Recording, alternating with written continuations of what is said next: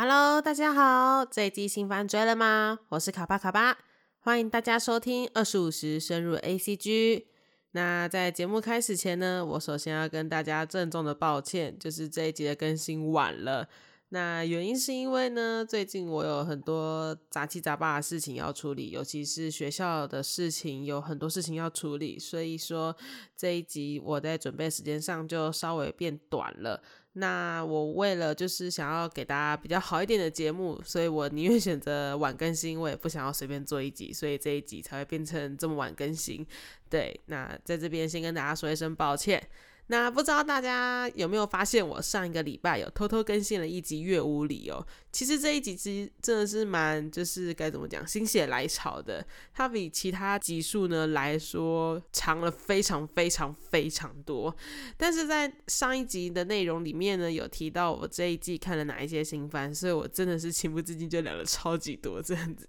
而且我还没有打稿啊，还有我在讲的时候超紧张的，一直说然后啊，就是啊，后置的时候我感觉我自己。被自己搞死。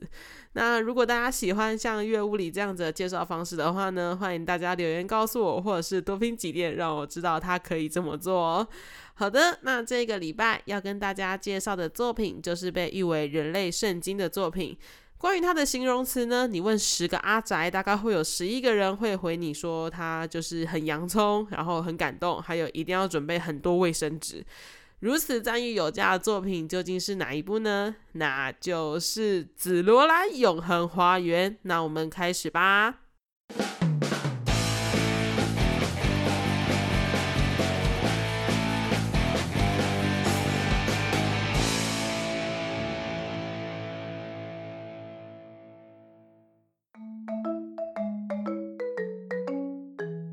紫罗兰永恒花园，日文又念作 Violet Evergarden，英文呢则是念作 Violet Evergarden，就是日文发音跟英文发音就是他们两个是差不多的。那这个作品呢是由小江奈创作的一个日本轻小说作品，二零一五年由卡玛埃苏玛文库出版发行，它获得了第五届京都动画大奖。那它也是在该比赛举办以来呢，目前唯一获得大奖赏的作品。二零一六年宣布改编成动画，二零一九年还上映了外传电影，也在其他国家上映，台湾有上映。那由于金亚宁事件以及疫情的影响，它的剧场版也延后到二零二零年的九月才得以上映。那由于这个作品呢得到了 Netflix 的独家授权与赞助，所以在前期宣传时呢就创作了多国语言的主题曲。从这里呢就可以看出金亚尼想要利用这个作品来打进世界的市场。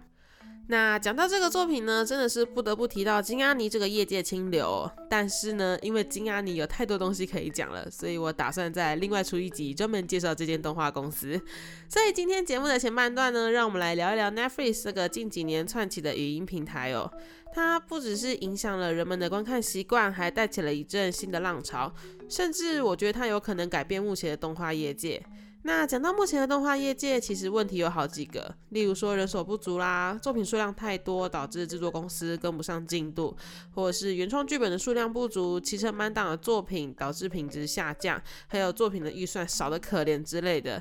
那其中最影响的，应该就是时间跟金钱了啦。应该是说，有哪一个制作不是这样子的？但是在目前的日本业界哦，确实是蛮严重的问题，因为预算就真的这么低，然后时间就这么的赶，所以只能用不到最低工资的薪水来聘请原画师们。但是到最后人力还是有限，所以最后呢，在时间跟金钱的双重压力之下，可能也只能交出就是高丽菜不要画崩就没有问题的作品，就这样子不断的恶性循环，导致现在动画技术虽然已经比起很多年前还在使用赛璐璐作画的时代好上了很多，但是品质却感觉没有因此而提升。就在此时呢，Netflix 看中了这项空缺，而开始了他的计划。Netflix 会向他看好的作品投入大量资金，让自己成为最大股东。那大家要知道，一个动画预算多少，制作期程有多长，不只要看动画公司与原作方，那有时候最关键的反而是挂着制作委员会的那群大股东们。这些股东们呢，为了让自己的公司利益有所回收，所以会要求动画组很多事情。很长时间，动画组需要顾虑股东的想法来制作，而将初衷本末倒置。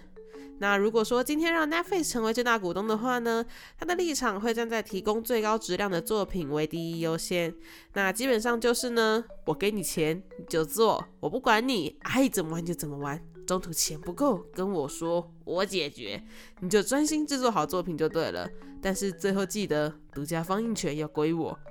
那这种类似土豪一般的行径哦，让我们也称呼 Netflix 为干爹。但是这样子的做法确实有替整个业界带来一股新的热潮，因为钱多好做事嘛。而且你看，既然有人在后面赞助你，那你自然的制作启程可以拉得比较长一点点，那动画组的压力也会比较小一点点。所以动画组就可以尽情的去做创作，而且再加上 Netflix 它其实是一个全球性的 OTT 平台，还可以用这个机会来把自己的作品推向国际，这不就是美事一桩吗？而 Netflix 它本身呢，则是可以拿到这个作品的独家放映权。基本上呢，像 Netflix 这种平台啊，它只要有好作品在撑腰的话，就会有不断的观众来订阅入场。那这种 Win-Win 的局面呢，也让越来越多的作品与公司想要跟 Netflix 合作。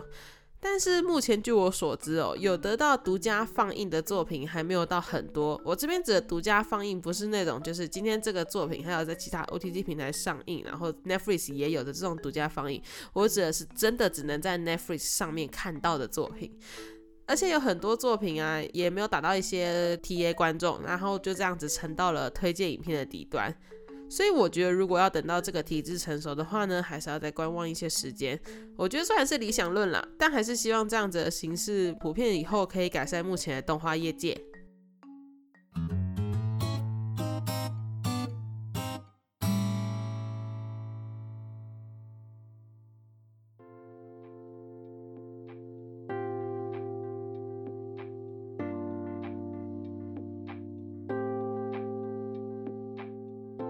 我们再把重点拉回《紫罗兰永恒花园》哦，《紫罗兰永恒花园》的故事呢，主要是在讲述一位面无表情的少女兵，叫做威尔利特。在战争中，她与她的长官吉尔伯特上校经历了一场生离死别。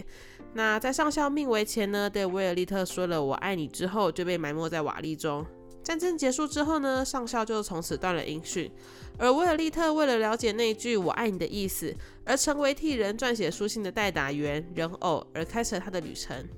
我相信应该有不少人一开始被吸引，是因为他美丽的画风哦。那值得一提的是呢，当时他的预告片中所有的片段都是手绘的，请记住，所有。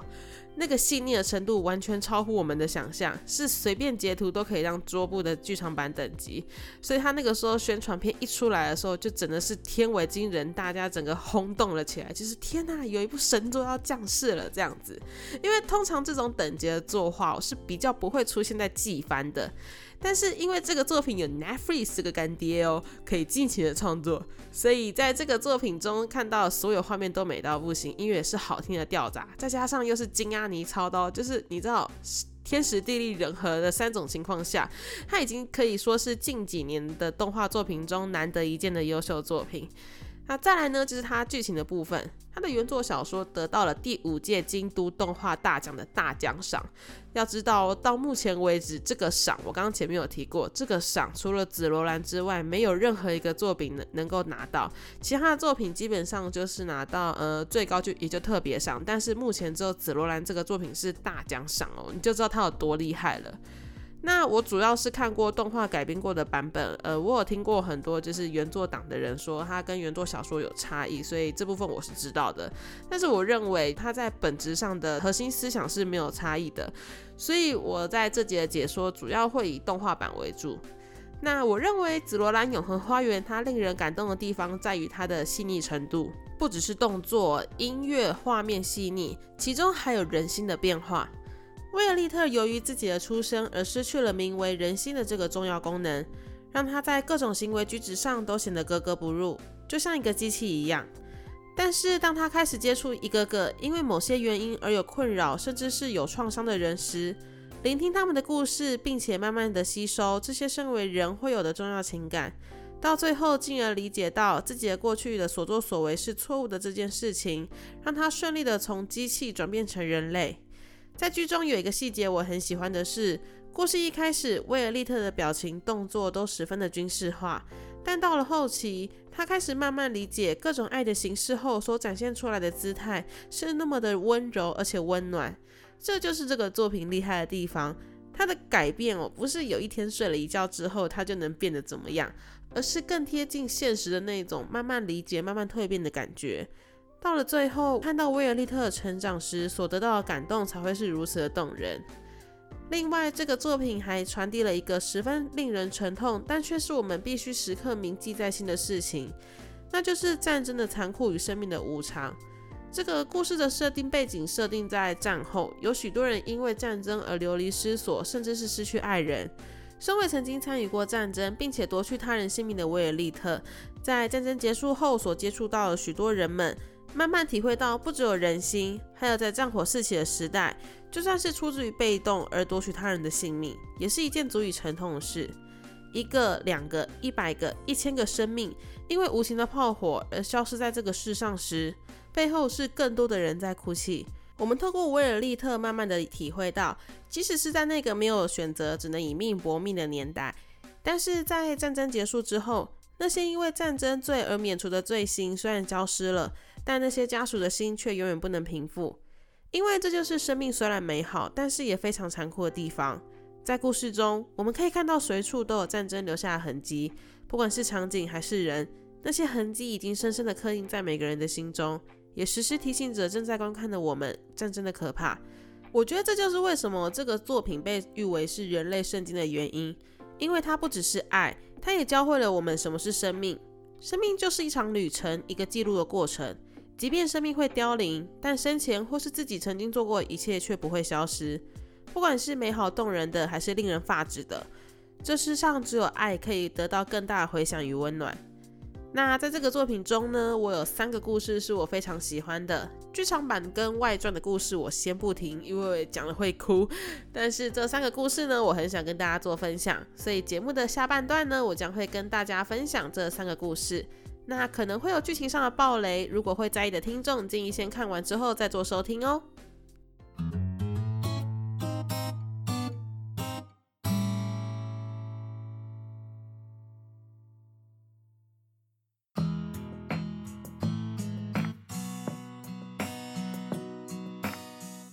第一个故事呢，是第五集公开情书的故事。在公开情书中，我看见的是爱情中所需要的真诚。剧情中，公主为了确认王子的真心而亲自撰写情书。对公主来说，她想要的只是一个可以诚实面对自己跟妻子的另一半。他们两个人在互通书信时的对话跟民众的反应真的是很可爱也很真诚。那在故事的最后，我们看到了公主与女仆长之间超越主仆关系的情谊。这段等同于亲情般美好的情谊，虽然因为婚姻而没有办法延续，但是他们两个人的羁绊却是永远的。那第二个故事呢，则是最广为人知的第十集哦，也就是妈妈跟女儿的故事。我还记得当初我看这一集的时候啊，是在外面边吃饭边看的，结果我自己哭的一把鼻涕一把眼泪，害我很怀疑我自己到底为什么要在牛排馆点开来。那因为这个故事啊实在是太经典了，所以我不能说太多，而且剧场版中会提到。但是我可以说的是哦，在这集中，威尔利特的成长让我感到十分的惊人。他在这一集里面展现出的温柔与情感，让我看到他明显的成长。他已经不是过去的那个机器，他现在呢是一个会替别人流泪、会感到痛心的少女。所以当我看到他替母女俩流下了眼泪，跟劝说女儿的那一段时，真的觉得好感动哦。反正这一集就是洋葱切好切满，而且这一集的洋葱还会一路送到剧场版里面。我在看电影的时候啊，看到这个片段出现时，我心里一直大喊：“金阿尼住手，不要再送洋葱了，我的卫生纸用完了啦！”没有错，它就是这么的感人哦。所以大家记得要看这一段的时候，真的要记得卫生纸要先抱着一包在旁边，或者是你要准备一个手帕在旁边这样子。那最后呢，则是第十一集士兵的故事。我会把它看作是威尔利特跨越过去的一个很重要的分水岭。这个故事呢，大概是威尔利特最接近因为战争而失去亲人家属的悲痛情感的一次。威尔利特他知道自己的过去犯了什么错，却还是坚持要上战场，就为了把一名士兵的信送出去。最后虽然没有救到士兵，但也成功的将士兵的思念送回家人的手上。为利特，他也亲自体会到了战争遗孀的不舍与悲痛，也深刻的反省他自己过去所做的事情，造就了他在最后已经不想伤害其他人，并且想要守护身旁那些他所重视的人们。那以上呢是我自己最喜欢的三个故事。其他的故事也是十分的精彩哦。虽然有人说动画只要看到第十集就好了，但我认为之后的故事还有剧情的跟动，是为了利特替自己赎罪的过程，还有接下来与剧场版的故事做衔接。所以我的建议是，动画看完后可以接着把外传还有剧场版一起补完，保证你可以哭到脱水，盖出一座水坝哦。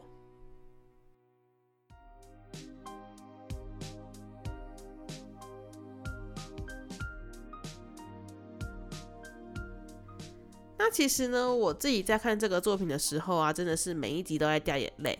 上一个让我有这种体验的作品是《未闻花名》，那其实我自己是一个哭点很低的人，所以每一集都掉眼泪，可能还真的是有点太夸张了。